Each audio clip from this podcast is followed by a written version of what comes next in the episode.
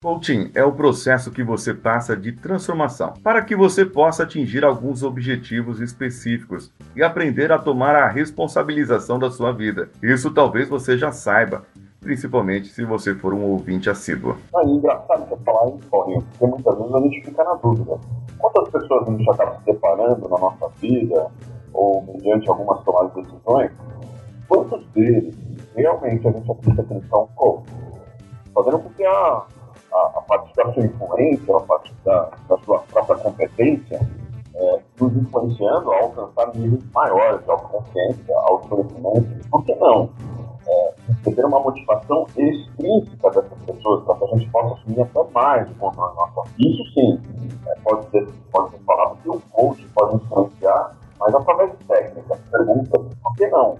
utilizar os nossos recursos na nossa potencialidade máxima. Mas por que o título desse episódio é Mestres da Ficção e da Realidade? Vamos juntos, vamos descobrir agora. Você está ouvindo Coachcast Brasil. Aqui você ouve não só o que quer ouvir, mas o que você precisa ouvir de uma maneira que nunca ouviu antes. Hoje com Paulinho Siqueira. Ele não ia ensinar aquele rapaz, por quê? Porque o rapaz ele queria algo diferente do que o, o Daniel. Então, se você comparar os, os discípulos, realmente é, eles se transformaram nesse ponto. Daniel Garcia. É, Muito bom. Pode, a gente só não pode esquecer o quanto foi doloroso esse aprendizado. Porque, eu não sei se você recorda, né? Analisando como que o Daniel se sentia né, fazendo essa um monte de manutenção aí na sala Miyagi. Né? Caio Fernandes, o Ucho. Primeiro que o Sr. Miyagi começa com tirando proveito próprio, abre aspas, tirando proveito próprio do Daniel Larusso, e depois acaba ensinando para ele uh, as artes marciais. Pensador louco. É, mesmo porque conhecendo o filho do Will Smith como eu conheço, se ele tentasse a profissão do ator, ele teoricamente no mundo real não deveria conseguir, né? Porque ele é péssimo. E Matheus Mantuan. É, vamos considerar que só tirar o casaco não é o suficiente para ser um stripper. Eu imagino imagino que não, pelo menos não que eu conheça muito meio. É.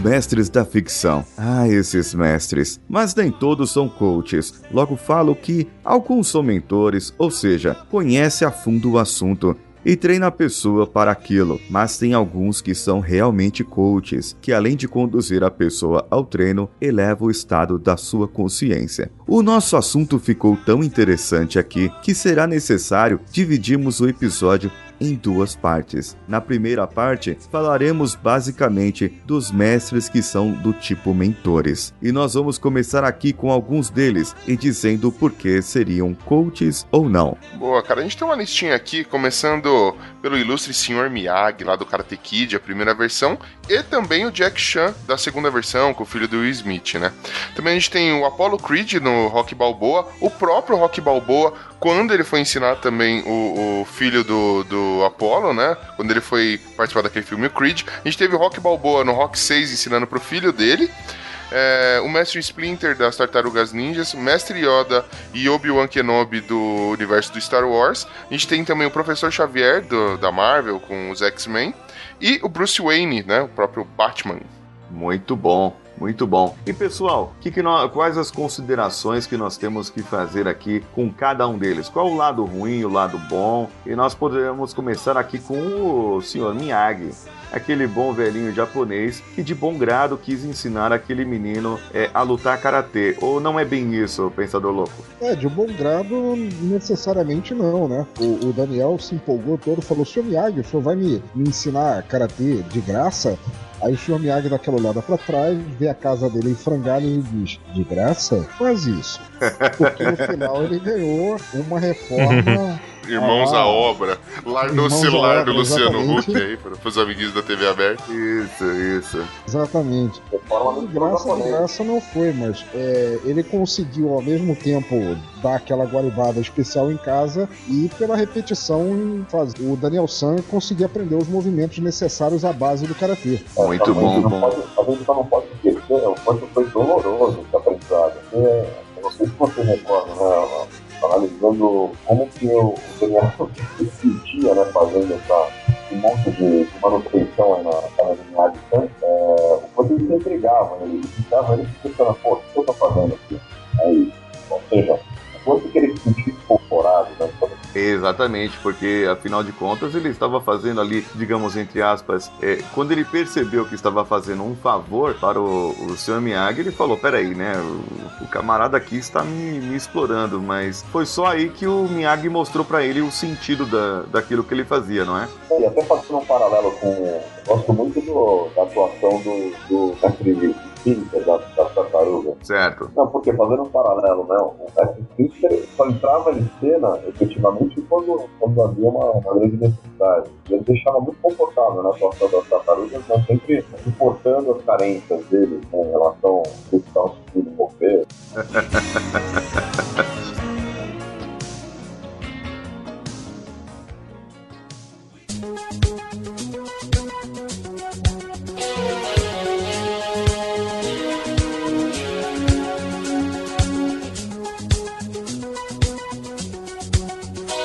mas assim, existe uma grande diferença entre o Mestre Splinter e o Sr. Miyagi, cara. Primeiro que o Sr. Miyagi começa com tirando proveito próprio, abre aspas, tirando proveito próprio do Daniel Larusso, e depois acaba ensinando pra ele ah, as artes marciais. Já o Mestre Splinter ensina as artes marciais com a finalidade de tirar proveito próprio do- das tartarugas. Ele tá velho, não consegue lutar, então o que, que ele faz? Ele treina as quatro tartarugas pra enfrentar o Destruidor, que é o principal inimigo dele, entendeu? Então tem todo esse negócio. Pelo Olha menos essa isso. nova história das tartarugas ninjas aí, o, o Splinter ele é inimigo de longa data do Destruidor. E aí ele vai lá, treina quatro adolescentes, fala: vão lá enquanto eu espero vocês aqui com essa TV bonita. Vão lá. Não só isso, né? É, tem uma inversão de valores muito grande entre os dois. é. O, o, o, o mestre Splinter ele pegou quatro tartarugas adolescentes mutantes radioativas e transformou, decidiu por quaisquer motivos que seja transformá-las em ninjas. e ele fez todo aquele aprendizado que um mentor faz com o, o- o aluno, correto? O mestre Yagi fez o exato oposto. Ele deu a prática antes da teoria, não é? Exato. Ele começou a fazer sem ter a menor ideia do que ele estava fazendo. E no caso do Jack Chan, na nova versão do Karate Kid aqui. Então, com eu acho que aí nesse filho do caso ele fez. É, ele falou: vou te ensinar karatê, mas existia um problema, né? O moleque era todo indisciplinado. Aí ele falou: vamos primeiro corrigir isso aqui. Tira casaco, coloca casaco. Agora tira casaco, coloca casaco, tira casaco. Ficou nessa desgraça de 40 minutos do filme. Pra depois falar: ó, isso aí, a lá, estilo é, Sr. Miyagi, né? Aí ele mostrou que ele ensinava, mas pelo menos não tirou proveito próprio. Quem, quem vou dar até um, um mini spoiler, mas daí é logo no começo do filme, quem consertava o próprio o carro lá do, do Jack Chan era o próprio Jack Chan. Ele não botava, ele não, não, não escravizou uma criança na China pra fazer isso, entendeu? Em compensação, e eu digo isso sem ter visto o filme, ele ensinou os princípios básicos Claro. ao garoto de como ele ser um stripper, né? O bom mestre ensina Tira sempre duas casaco, funções. coloca Daniel. San saiu como um mestre de obras e um karateca. O Jaden Smith sai como um, um praticante de Kung Fu, porque karatê é só o nome, não é? E também como um stripper profissional. Veja só que beleza. Isso. Quem ganha mais dinheiro, o mestre de obra ou o stripper? É, mesmo porque conhecendo o filho do Will Smith como eu conheço, se ele tentasse a profissão do ator, ele teoricamente no mundo real não deveria conseguir, né? Porque ele é péssimo. Mas de uma maneira ou de outra, mas de uma maneira ou de outra, o, o, os aprendizes, podemos dizer assim, estão ganhando de qualquer forma. Conseguiram explorar melhores e recursos. Seja, seja de, um, de um lado, talvez prestando mais serviço, do outro mais stripper, mas eles saíram ganhando. É, vamos considerar que só tirar o casaco não é o suficiente pra ser um stripper. Eu imagino que não, pelo menos não que eu conheça muito E meio. também É, não pra lutar Depende. Fu. Exato. Porque ele não foi, nunca foi de sobretudo, mas aí seria, acho que basicamente o mesmo conceito, né? Tira sobretudo, tá nu, coloca sobretudo, não tá mais nu. Escondeu a, a pamonha. Why did you have to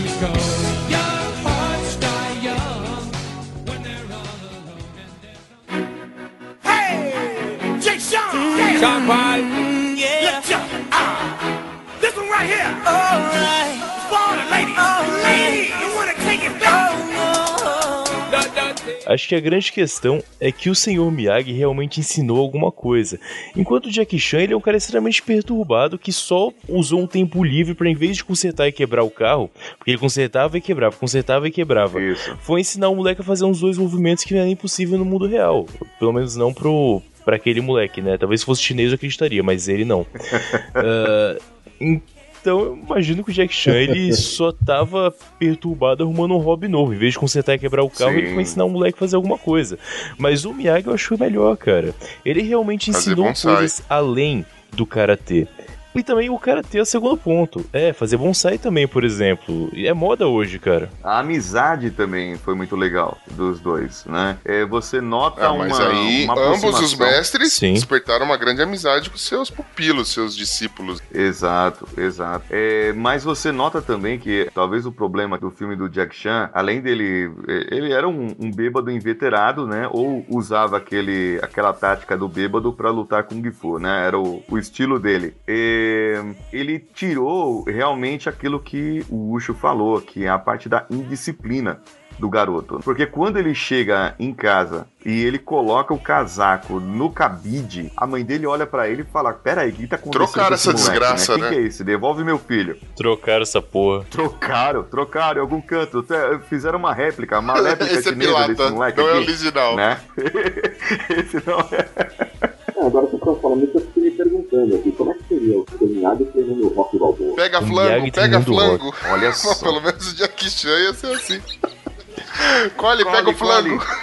Mas por que, que também eu tô falando isso? Porque é, isso é uma- um papel também do coach, vamos dizer assim, porque é, você precisa entender o perfil, qual, qual a técnica que mais se aplica com o sujeito. Exato. E pelo que a gente está listando aqui, todos eles têm suas técnicas talvez é, características, mas não necessariamente essas técnicas poderiam ser aplicadas em todo, sei lá, qualquer outro perfil. Não, eles têm uma limitação. O Sr. Miyagi consegue ensinar karatê, no máximo um pouquinho de construção civil e jardinagem para bonsais. Só isso. Que é o, o que ele é especialista. Ele não consegue fugir dos Isso. conhecimentos que ele mesmo tem. Entendeu? Ele não desenvolve o cara para algo além disso. Apesar de, por exemplo, toda a doutrina e filosofia do karatê, ou toda a doutrina e filosofia do kung fu, que foi o caso que acho que fica até mais evidente no caso do, do Jack Chan, é, o cara consegue Exato. adquirir disciplina. Mas isso é uma consequência do treinamento. Mas ele só consegue ensinar Kung Fu. E toda essa disciplina está enraizada no Kung Fu. Você falou, ah, o que seria o Sr. Miyagi treinando Rock Balboa? Rock Balboa perderia aquela luta de boxe ou seria desclassificado se tentasse o golpe da garça na cara do Apollo. Exato, exato. Mas, cara, todos eles vão cair no mesmo critério, você pegar esse exemplo. Eles sempre ensinam alguma coisa que eles sabem, e daí você consegue um ensinamento maior ou aplicar isso em outra área. Mas o ensinamento deles Mas sempre pensa é na situação do pupilo, Exato. cara. O Rock Balboa, ele precisava de alguém pra ensinar. Ele ia lutar boxe, cara. Ele precisava de um treinamento de boxe. Ele se enfiou numa Exato. luta de boxe. Não adianta chegar o Sr. Miyagi e falar, não, porque a água cai da cachoeira enquanto o camelo desce de esqui. Não, não adianta, cara. Eu- Me ensina da porrada que eu ganho mais aqui. É o que eu preciso. Claro, agora vamos esquecer o ponto, o, o- a questão de cada ensinamento de cada mestre. É, por exemplo, o Sr. Miyagi podia entender de karatê. Agora pensa no perfil do Sr. Miyagi ensinando boxe para o Stallone. Acho que a pergunta é essa, e não exatamente o que ele vai ensinar. Isso, isso. Como ele vai ensinar é a questão? Talvez em vez de só pegar frango, ele ia pegar frango encerando o chão, ok. Mas alguma coisa vinculada ao boxe você tá junto, não, não chega a ser um problema. Aliás, é bem parecido o treinamento do Mickey com o, Miyagi, com o do seu Miyagi de certa maneira. O Mickey é o treinamento Uhum. do treinador do rock no primeiro filme. Porque juntar ah, a os, os pés dele com o cadastro e correr atrás de galinha é parte do treinamento pra você, que você vai usar na luta. Do mesmo jeito que de alguma maneira que eu não entendo, talvez que eu sou um pouco burro, é, pintar a cerca vai ajudar no movimento do karatê. A associação não é tão diferente. É, eu acho que tem a ver com o fato dele ensinar ele usar à disposição o que ele tem no cenário como forma de Isso. atingir uma meta fora dele. Sim. A gente tá falando muito dos mestres, Exato. mas olhando pros pupilos, eles têm algo em comum. Todos eles queriam algo, todos eles tinham um propósito, tinham um objetivo. Então, eu querendo dizer o seguinte: se eles não, não quisessem ou não tivessem uma vontade, um querer maior, podia ser o mestre que fosse, mas eles Então, mas a- aí que tá o negócio. Exato. Eles queriam um objetivo e era específico, entendeu? É meio aquela história, é, o mestre aparece quando o, o discípulo está pronto, entendeu? Então eles tinham uma necessidade de se provar em determinado momento e aí apareceu um mestre específico para aquela coisa. Mas aí eu bato de novo na tecla.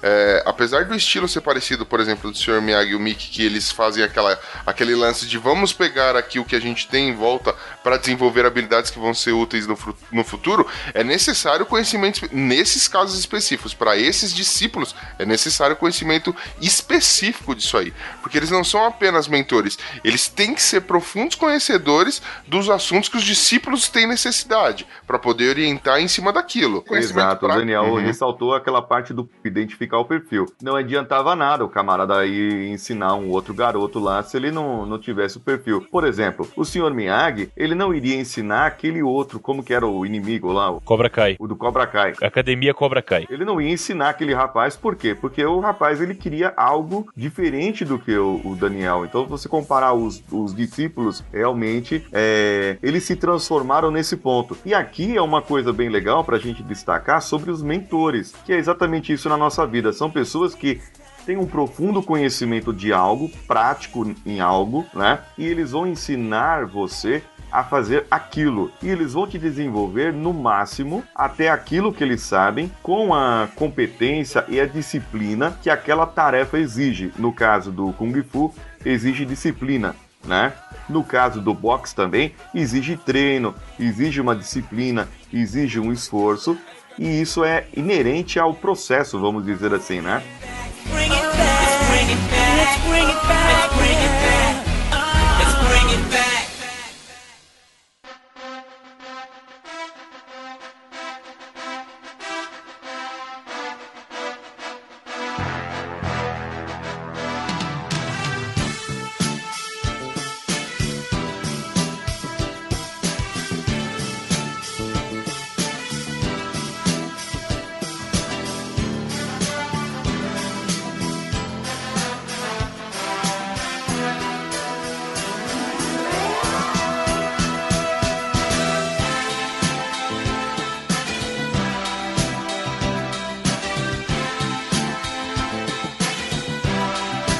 Agora, é, nesse caso, isso depois você vê que o Rock ele se torna mestre depois. Por quê? Caramba, meu, depois de seis filmes você não vai ser mestre em boxe, né não? Não, o Rock ele se torna um mestre, na minha opinião, melhor dos que a gente citou até agora. Exato. Porque, por exemplo, ele consegue dar noções. Tudo bem que ele usa o conhecimento que ele tem. Ele é um cara que viveu no boxing, ele vai usar analogias do boxe. Sim, sim. Quando ele fala pro filho dele, ele vai falar: ah, não importa é, o quanto você consegue bater, mas sim o quanto você aguenta apanhar da vida, entendeu? Quando ele manda uma frase dessa, cara, ele tá pegando o conhecimento dele, mas transferindo pro filho dele que não tem nada a ver com boxe e ainda quer se desassociar do nome dele. Exato. É, Sim. então, assim, é ele ensinando, fazendo o filho dele refletir com base no conhecimento dele, mas tornando isso, ele, enquanto mestre, adaptando essa informação pro cara, entendeu? Entendi. Pô, a gente podia fazer uma conclusão disso, que nesse tipo de, é, de performance, a pessoa não fica só boa numa, na, naquela especialidade, mas ela fica melhor na vida. Faz sentido?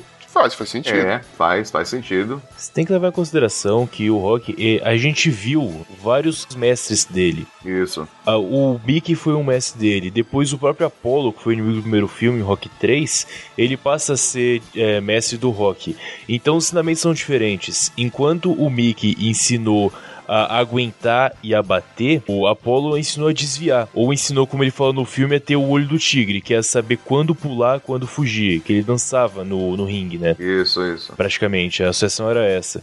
Então, é, o Rock ele foi juntando tudo isso. Quando o Rock vai passar o ensinamento no, no, pro filho do Apollo, no, já no Creed, no filme mais recente, o grande ensinamento do filme é um passo de cada vez, um soco de cada vez, um round de cada vez. Uhum. Porque ele vai ter que juntar tudo que ele aprendeu e calmamente. Porque você não pode pegar tudo que você sabe e aplicar de uma vez só que você cai. Você vai ter que, de maneira calma, levar cada round até o fim da luta. Juntando tudo isso, todos os ensinamentos, até o que ele passou pro filho depois, ele vai subindo, de certa maneira, subindo de nível, sendo um mestre melhor tempo a tempo, passo a passo, se for o caso, né? O soco a soco. A gente acha que o Rock é um mestre muito melhor porque ele juntou tudo isso. E acho que isso faz parte de ser um mestre. Ser um mestre também significa aprender, né? E teve que aprender para poder ensinar isso. Exato, exato. Não adianta eu querer te ensinar algo que eu não sei. É legal você estar tá falando isso, Matheus, porque passa ou permeia por uma estratégia. Sim. Então, se você é, tem um método de ensino, mas dependendo do seu adversário, você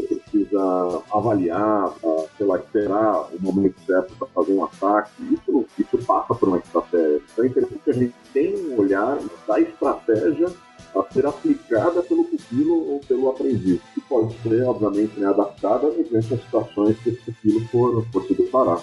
Eu acho que isso é importante, é ajudar não só a se aplicar a técnica, mas ajudar também a pensar como aplicar a técnica. E agora vamos partir aqui para o mestre Yoda, Obi-Wan Kenobi. Qual a diferença? Porque os dois são mestres aqui, a gente viu a primeira trilogia lá, quem se destacou mais foi o mestre Yoda, né? O Obi-Wan foi mais nessa segunda que não deve ser falada, é isso? que não deve ser mencionada, aquela que não deve ser mencionada. Uhum. Caso assim, o mestre Yoda, ele, camarada, Exato. ele, nessa segunda agora, ele, ele fez lá, deu, deu piruletas no ar e tudo mais, né? Mas é. No começo, assim, ele sempre falava pro, pro Luke, né?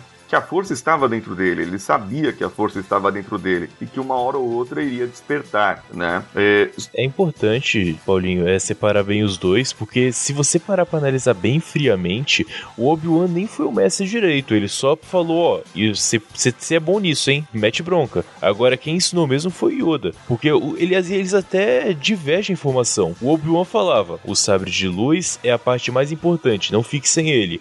Enquanto o Yoda falava, não importa o sabre de luz, o importante está dentro de você. Então o Obi-Wan acho que nem ele era um mestre decente, ou pelo menos ele estava só realmente mostrando o passo inicial. Ou talvez, por exemplo, o Obi-Wan seja a primeira fase. isso. O Obi-Wan era mais um multiplicador do que um mestre, né? Ele só passava o conhecimento que ele tinha, cara. Tipo, ele era um manual que Engraçado falava, era um manual nisso, falado. porque, na verdade, de todos esses, o mestre Yoda é possivelmente dessa lista, dessa primeira lista que a gente passou, o mestre mais hesitante. Ele não queria pegar o aluno, ele não achava que fosse o aluno certo, já estava velho, já estava com vício. Ele preferia pegar um do zero a subir a escala. O- Isso. ele, na verdade, ele- faz aquilo mais como um favor até perceber nele o potencial de seguir. E tem uma mensagem intrigante no Yoda, né? Porque você olha para aquela figurinha pequenininha, verde, vermelha, a sensação que você tem assim, puta, não tem que dar nada para esse bichinho aí. Mas é, é onde você começa a, talvez, perceber um pouco da humildade, de alguns outros valores, para que possa ser internalizado, talvez até como a gente vê uma forma de espelho, né? O quanto é importante a gente buscar essa força ou os nossos recursos de forma interna.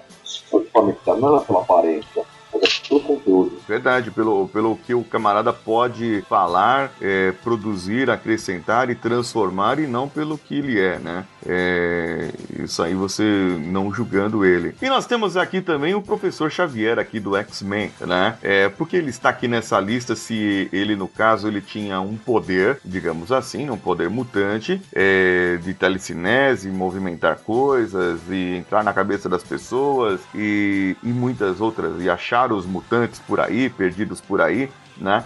É, ele, na minha opinião, aqui já destacando, ele foi um cara que ele conseguiu montar uma equipe multifuncional e fazer com que eles trabalhassem é, a seu favor ou né, ao favor da humanidade, vamos dizer assim, né? Se quisermos ser mais românticos, o que, que vocês acham disso? É pela causa dele, né? É, é, Ele conseguiu fazer reunir essa galera e fazer eles lutarem pela causa dele. Acreditável. um, um nicho de mercado específico no qual um segmento da população se, se adequava e ele decidiu transformar, é, por qualquer é, ângulo que você veja, ele decidiu transformar isso num, num mercado. Ele conseguiu, Isso, ele, ele isso. fez uma fundação justamente para tratar dessas pessoas que se, se adequavam a esse nicho e fazer delas um, um proveito maior, independente de qual fosse esse proveito Sim. que no início ele não tinha esse, ah não, eu tenho um inimigo, não era como o Mestre Splinter, eu tenho o Destruidor, e eu tô Destruidor. treinando vocês pra isso.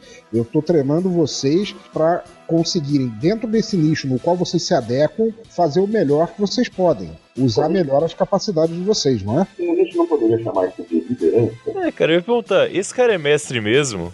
Sim, além de um mentor, ele era um líder. Era um líder, exatamente, exatamente. Essa é a minha leitura, porque ele, ele se for pegar tudo isso que vocês estão falando, são atributos do líder. Então ele tinha um propósito, né, a causa dele, ele tinha uma visão, aquela visão, né? Inclusive telepática. Ele tinha. Exato. Ele, ele, ele, ele estruturou, como dizer, recursos, de, de uma, uma plataforma de naves, de tecnologia, e ele, ele criou uma escola para que, pra que fizesse com que os mutantes eles se assumissem, se aceitassem, e aí sim potencializasse de uma forma direcionada os seus Uhum. é, suas competências, os seus grandes superpoderes. Né? E aí eu vejo assim, ele muito mais como um líder inspirador né, e organizador de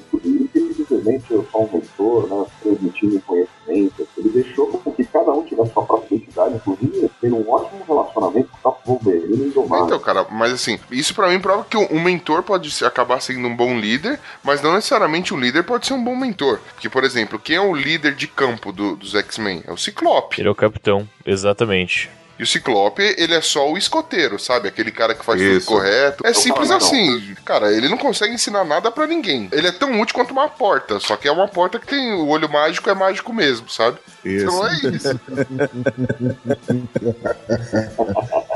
E o Sr. Bruce Wayne, aquele que se aproveita de criancinhas é, perdidas para treinar para artes marciais, seria isso? Ou tem algo mais nesse senhor? É, isso só prova que, que o mentor também, se mal direcionado, pode ser um pedófilo, né? É pra isso que serve. Exato.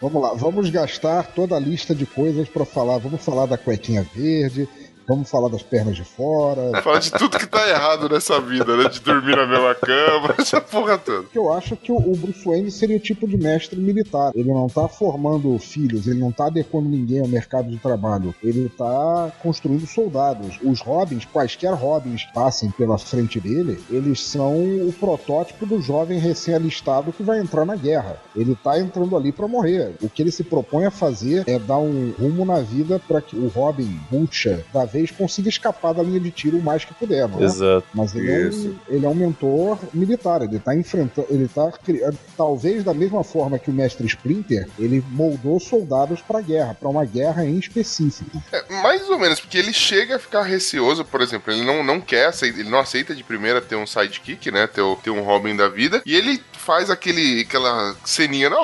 ó, quando o- o- um dos Robins morre, ele, ah, meu Deus, mataram o Robin, que ruim, que, que chato, vou viajar. Vou ficar um tempo parado de, de caçar bandidos, entendeu? É, mas eu Então- acho que ele, que ele vê nos Robins da mesma forma que ele vê a si mesmo, talvez uma continuação dele mesmo. Ah, e faz, faz sentido. Talvez seja uma extensão. Ele, ele treina, o Robin, na verdade, ele é, é o- é a ideia de um sucessor pra ele. Isso, isso. Todos os Robins, por um ou outro lado, eles tiveram alguma perda trágica na vida, então seria uma projeção dele. Se deu certo pra mim, eu vou fazer com que dê certo pra ele também. Na verdade, se você pegar a lista de Robins que tiveram, mais ou menos, os principais pelo menos, só um deles não tinha perdido os pais ou alguém muito importante, que foi o terceiro, o Tim Drake. E justamente é aquele que mais se distanciou desse perfil de Robin que vai morrer. Ele era mais molecão, ficava de boa, que foi na época da, da queda do morcego, mais ou menos, um pouco antes antes. Isso. É, os outros, o Jason Todd virou um psicopata e morreu à base de de cabra. O outro ficou chateado com o Batman e foi virar herói sozinho, virou as noturna e seguiu em frente. E as outras versões, tipo no Cavaleiro das Trevas, que tem uma menina que segue ele como Robin, passou a fazer parte lá da Legião do Batman, basicamente, que é uma coisa fascista, completamente diferente. Então, o único que o Batman não via como igual, que era de boa, o Tim Drake tinha os pais, morava com eles, tranquilo. Foi pra um lado ok. Todos os outros que já tinham passado ruim que o Batman se viu naquela situação foram seguindo esse caminho ruim, que a gente pode colocar dessa maneira.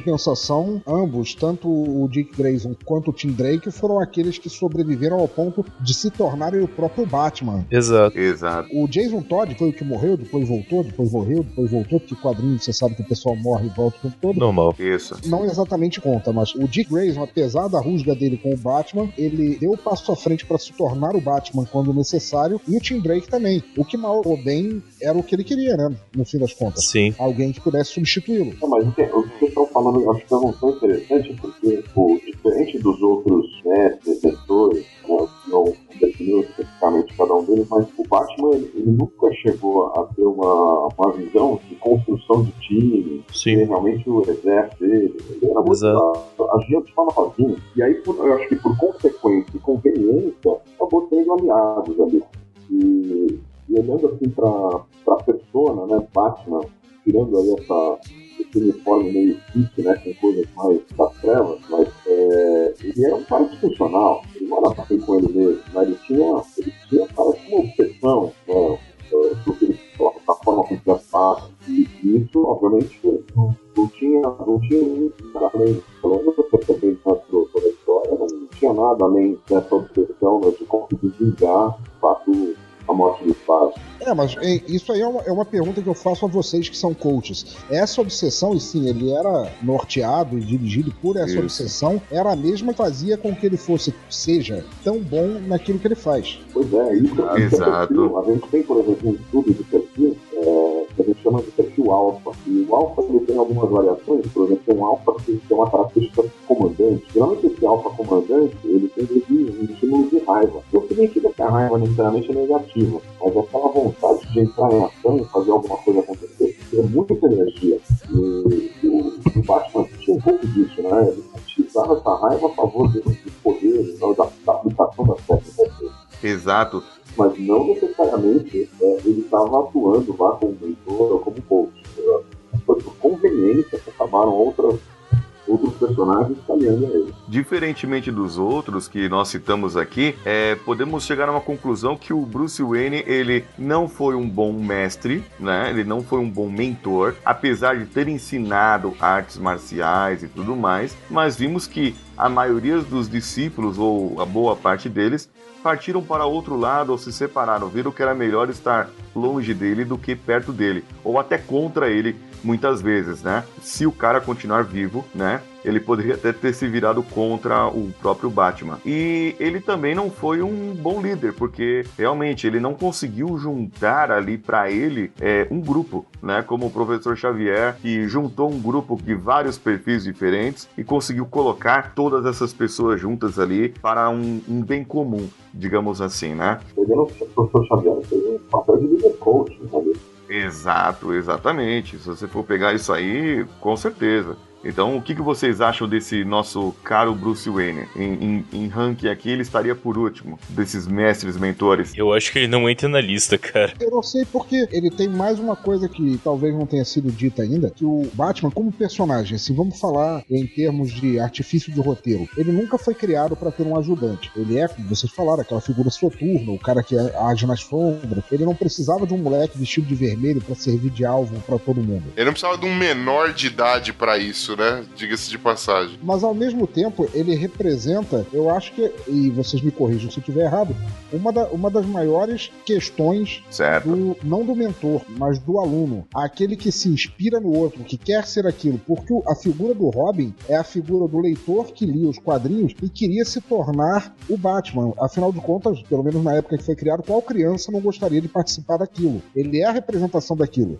De um leitor juvenil que passa a fazer parte daquele mundo. Exato. Porra, eu acho. É, boa. É que realmente parece um pouco estranho, mas o Robin é a inocência dentro da história, né? Ele é aquele personagem que tá inocente no meio daquilo tudo. É a orelha, né? Por isso que destoa tanto. Por isso que ele tem que estar vermelho no meio de tudo aquele, aquele, aquela tinta escura em volta. Por isso que ele tem que ser diferente. Porque ele não faz parte daquele mundo, simplesmente. Mas ele quer fazer. Exato. Ele é a representação daquele que vê no mentor, no mestre, no que for, ele vê o ideal a seguir. Eu queria ser aquele cara, eu queria estar ali com ele. Uhum. Isso não tem a ver com inspiração, alguma coisa? Eu tô falando abobrinha? não, total a ver, pensador. Tem total a ver. Porque assim, ele, ele, ele assume um papel de, é, de fonte de inspirador, caso aí pro Robin, e pra outros, né? A gente como moleque, quem não, quem não quis nunca colocar a capa do Batman, né? Isso aí, entrada aí num, num arame. Mas, é, Exato, exato. mas, mas, mas olhando pra figura do Batman, nunca ele externalizou ele a vontade de inspirar. Ele inspirou por consequência, né? Porque como eu falei, Sim.